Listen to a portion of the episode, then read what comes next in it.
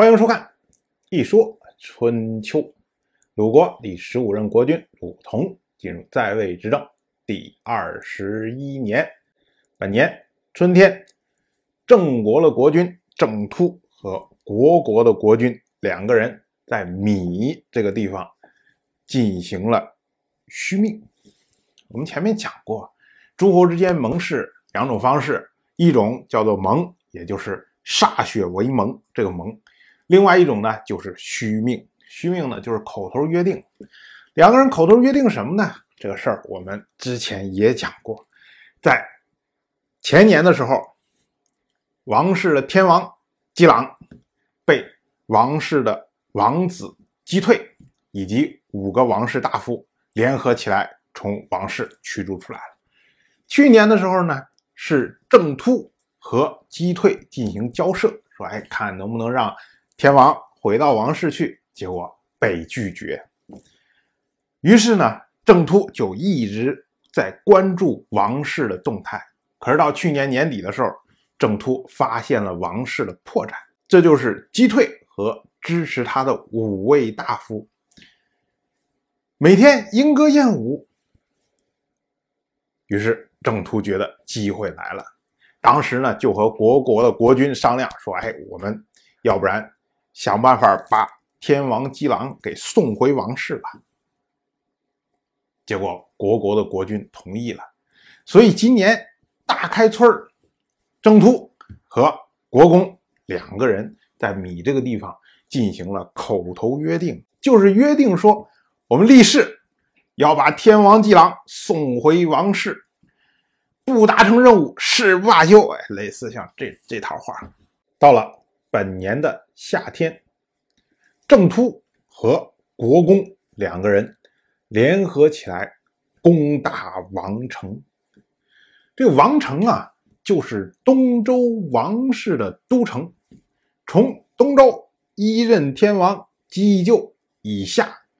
十一代天王都是定都在王城，后来呢，因故迁到了成州，再后来呢，又迁回了王城。可以说啊，东周整个这一带，大多数时候都城都是在这个王城。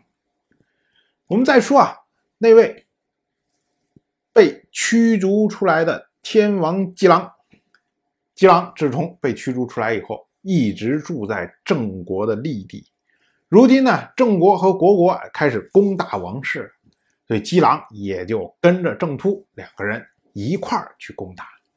结果郑突、击狼从王城的叫雨门进入，所以雨门呢，实际上就是王城的南门，因为呢，王城南门外有雨泽这个地方，所以呢。称它为雨门，而国国的国叔则是从王城的北门进入，结果南北夹击呀，最终联军杀掉了击退以及作乱的五位大夫，可以说是一举平乱。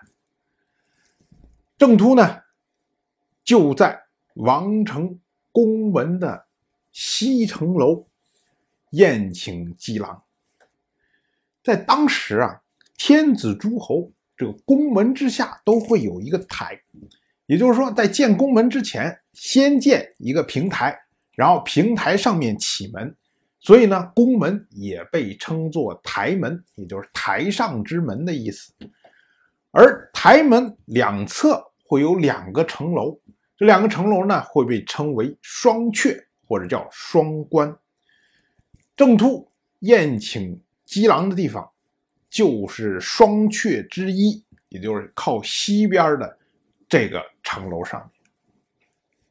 当时啊，歌舞齐备啊，所以这一帮人也都是吃着喝着就嗨了。姬狼一高兴，就把虎牢以东的土地赏赐给了郑国。我们要说啊。虎牢以东的土地，其实以前就属于郑国。当然，这个并不是姬狼开空头支票。想当年，郑国帮着东周一任天王姬就东迁到洛邑的时候有功，所以呢，姬就就将虎牢以东的土地赏赐给了郑国。但是呢，从郑国三任国君郑务生去世以后，一直内乱不断，所以这块土地呢，莫名其妙的不知道谁给占走了。